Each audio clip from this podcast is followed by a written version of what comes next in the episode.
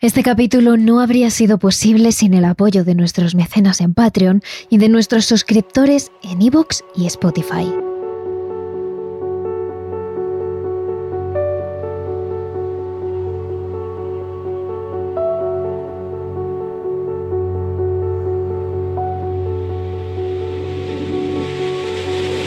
Hoy nos sumergimos en un relato de uno de los terrores que más nos gusta, el terror tecnológico. Ese terror que implica las nuevas tecnologías, las pantallas de ordenador, los teléfonos móviles o lo que entendían por nuevas tecnologías en el siglo XIX, es decir, el teléfono. En este caso nos adentramos de lleno en la ficción sonora Puedes telefonear desde aquí. You might telephone from here. Se trata de un relato de terror del escritor inglés Algernon Blackwood, que vivió entre los años 1869 y 1951. Publicado en la edición del 27 de febrero de 1909 de la revista The Westminster Gazette y luego reeditado en la antología de 1914, Cuentos de 10 minutos. Y ahora se trata de un relato adaptado para la ficción sonora de Terrores Nocturnos.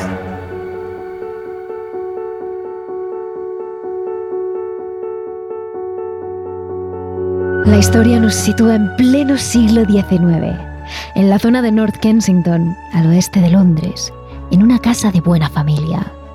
Cuenta el caso de dos mujeres, dos primas de la alta sociedad, que deciden pasar una noche juntas. El marido de la dueña de la casa se ha ausentado para irse a París y la mujer se siente sola. Así que convence a su prima de que se quede en casa durante las dos noches en las que su marido está de viaje.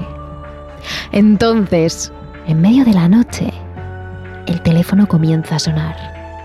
Un teléfono desconectado que no debería funcionar, pero que de alguna manera las conecta con otro mundo. Es por eso que en nuestro extra de Patreon, Evox y Spotify complementamos este relato con historias reales de personas que han recibido llamadas paranormales llamadas desde el otro lado, desde el más allá, de familiares o amigos que acaban de fallecer y de los que sin embargo oyen su voz a través del teléfono.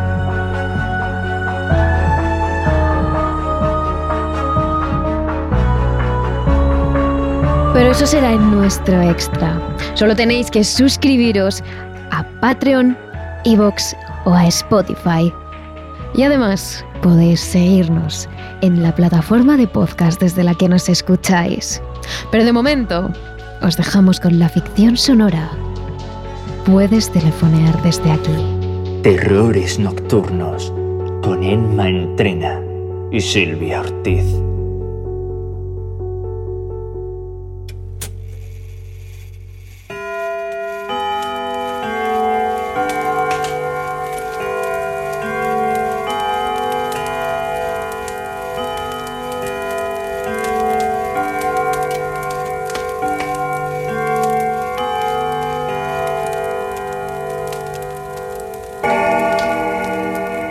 Son las 10.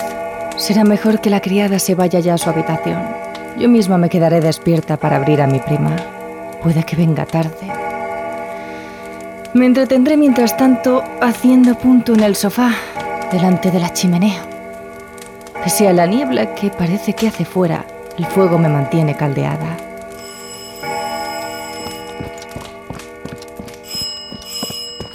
¿Sibyl? ¡Prima!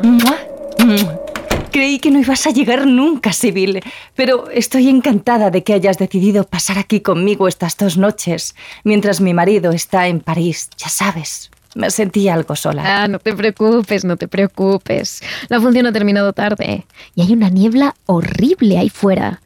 Por eso envié mis cosas esta tarde. Has llegado puntualmente y tienes la habitación preparada. Espero que puedas arreglártela sin doncella. Me alegro muchísimo de que hayas Ay, venido. mi tímida bella campestre. Oh, no es eso. Aunque confieso que Londres me aterra por la noche.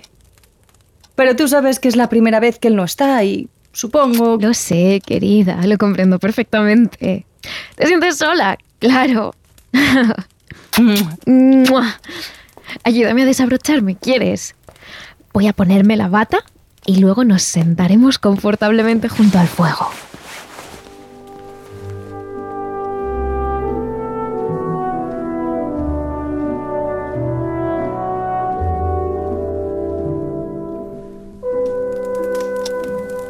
Le he despedido en la estación Victoria a las 9 menos cuarto. ¿Va por New Haven y Dieppe?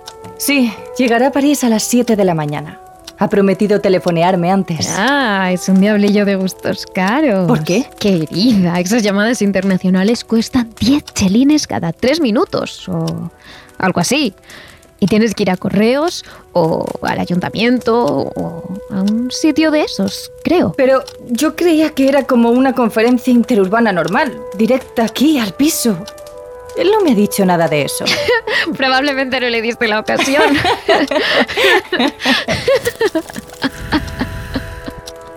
Me temo que no tengo nada de sueño. Yo tampoco. Por una vez me ha entusiasmado la obra de teatro. Era una historia de amor preciosa, en la que dos amantes... Oh, diga, diga. Otra vez. No pare de hacer eso. Desde que Harry lo instaló la semana pasada. A mí no me acaba de gustar. No debes inquietarte por eso. Suele hacer esas cosas cuando no funciona la línea. Aún estás acostumbrada a las triquiñuelas del teléfono. Tienes que llamar a la central y quejarte. Hay que quejarse continuamente en este mundo si quieres que... Diga. Ya empieza de nuevo. Quisiera que parase de una vez. Es como si hubiese alguien ahí, en el recibimiento, intentando hablar. Pero bueno, ya está bien. Déjame ese teléfono.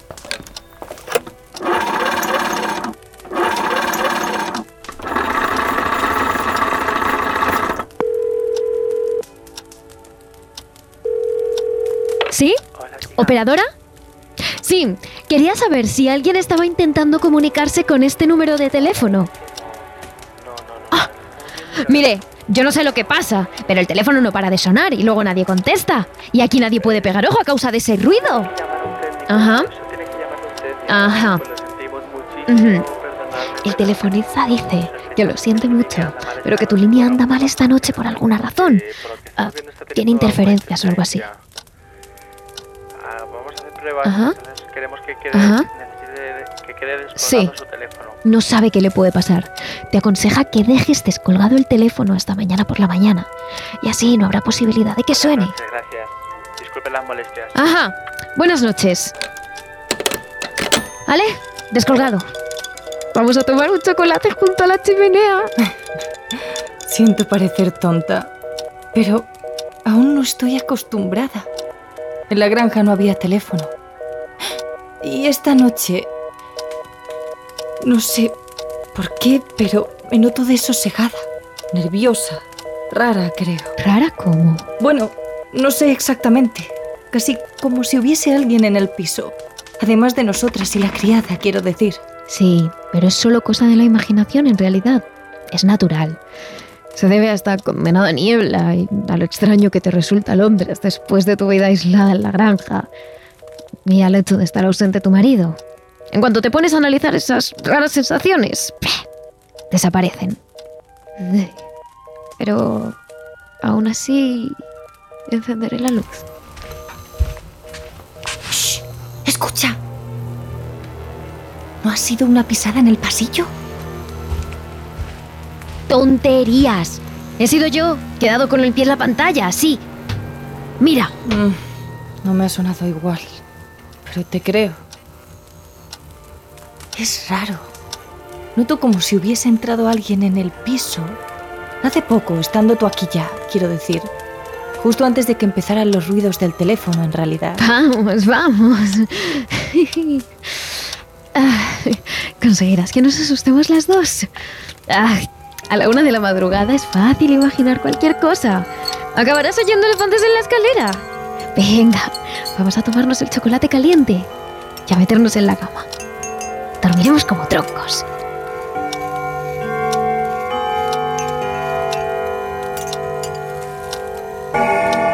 Es que es la una ya. A estas horas Harry se encuentra a mitad de viaje. Le echo tanto de menos. Me alegro muchísimo, muchísimo de que estés aquí. Y creo que es un detalle maravilloso por tu parte el haber dejado una casa grande y comodísima. Anda, quédate tranquila y vamos a la cama. Ahora el teléfono está descolgado. Desde luego, ahora no puede sonar. Es un alivio, sí. Me siento menos nerviosa. La verdad es que no estoy acostumbrada a estar sola. Y siento miedo por cualquier cosa. Nada. Mira, además la niebla está aclarando. Mira, mira, me echa un ojo fuera por la ventana. Se ve la calle mucho más clara. Ahora podremos dormir más tranquilas. Buenas noches, prima. Buenas noches, Sibyl.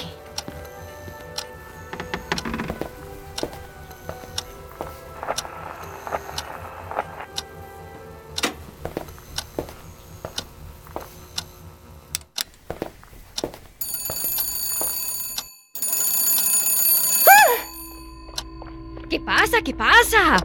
Me has asustado. Te he oído gritar. El teléfono está sonando otra vez, con furia.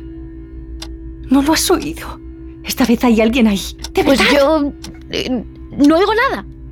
Además, el aparato sigue descolgado. No puede sonar. Mira, mira, es imposible que funcione. Pero prima, estás blanca como un fantasma. Escucha. Alguien me llama. Alguien que quiere hablar conmigo. Escucha. Escucha cómo suena. Está sonando. Pero si no se oye nada, prima, no está sonando. Está solo en tu cabeza. Cuelga el teléfono. No hay nadie al otro lado. Harry, Harry, ¿eres tú? Pero, ¿cómo es posible? ¿Tan pronto? Sí, sí, te oigo, pero muy débilmente. ¿Cómo? ¿Un viaje maravilloso? Y más rápido de lo que me esperaba. ¿No, no estás en París? ¿Dónde entonces? Ah, mi vida, no te oigo bien. No sé, no comprendo. Las molestias del mar no son nada. ¿No son qué? ¿No te has enterado de Pero qué? prima, que no hay nadie al otro lado, por favor. Estás soñando. ¿Tienes fiebre o algo? ¡Calla por el amor de Dios! Shh, Todavía le oigo. Pero a millas y millas de distancia. Dice que lleva horas intentando ponerse en contacto conmigo. Primero directamente, a través de mi cerebro. Luego, luego... Dice que no puede volver conmigo otra vez. Pero que no lo comprende. Que no se explica por qué. El frío. Un frío espantoso impide que sus labios...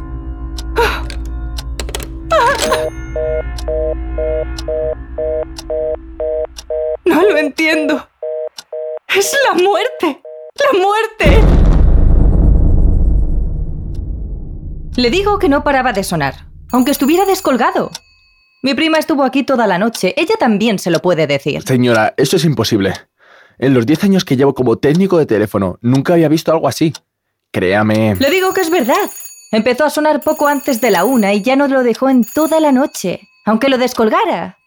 Y al final, al otro lado de la línea, escuché la voz de mi marido, que me decía que estaba intentando volver conmigo, pero eso es sencillamente imposible. ¿Y eso por qué, señora? ¿No podría estar llamándola a su marido? Es imposible porque esta mañana me han comunicado que ayer, unos minutos después de la una, el barco en el que viajaba mi Harry se estrelló contra otro en el Canal de la Mancha, cuando viajaba de Inglaterra a París. Mi marido quedó inconsciente varias horas, aunque afortunadamente lo acabó recogiendo un bote y llevándolo a un hotel de Dieppe. Pero era imposible que me llamara. Estaba inconsciente. Aunque...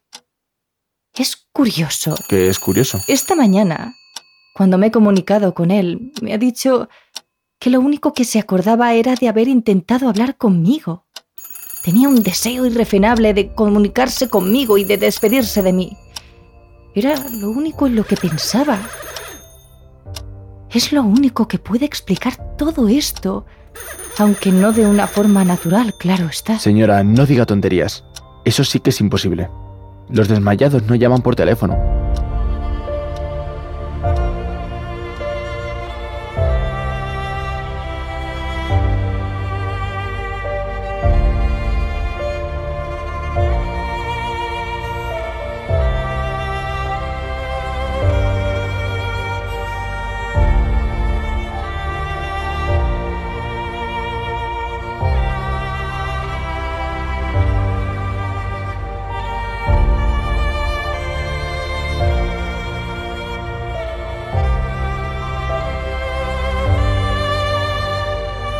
Esta ha sido la ficción sonora. Puedes telefonear desde aquí. Pero el caso de las llamadas del más allá, lejos de ser algo que solo aparece en las ficciones, es un tema que se da en muchas ocasiones en la vida real. Solo hace falta rastrear un poco por internet o leer algunos libros sobre el asunto para darse cuenta de que la cantidad de personas que han recibido llamadas de personas en coma o que incluso ya han fallecido son muchísimas. Llamadas de despedida desde el otro lado. Si queréis conocer algunos de estos testimonios, solo tenéis que suscribiros a nuestro Patreon, iVoox o Spotify, donde dejamos un capítulo extra en el que os lo contamos. Y ya sabéis que estaremos hablando de este tema a lo largo de toda la semana en nuestras redes sociales. Somos arroba terroresn en Twitter, arroba terrores nocturnos barra baja TRN en Instagram y arroba terroresnocturnos.trn en TikTok. Os esperamos. Terrores Nocturnos, realizado por David Fernández Marcos.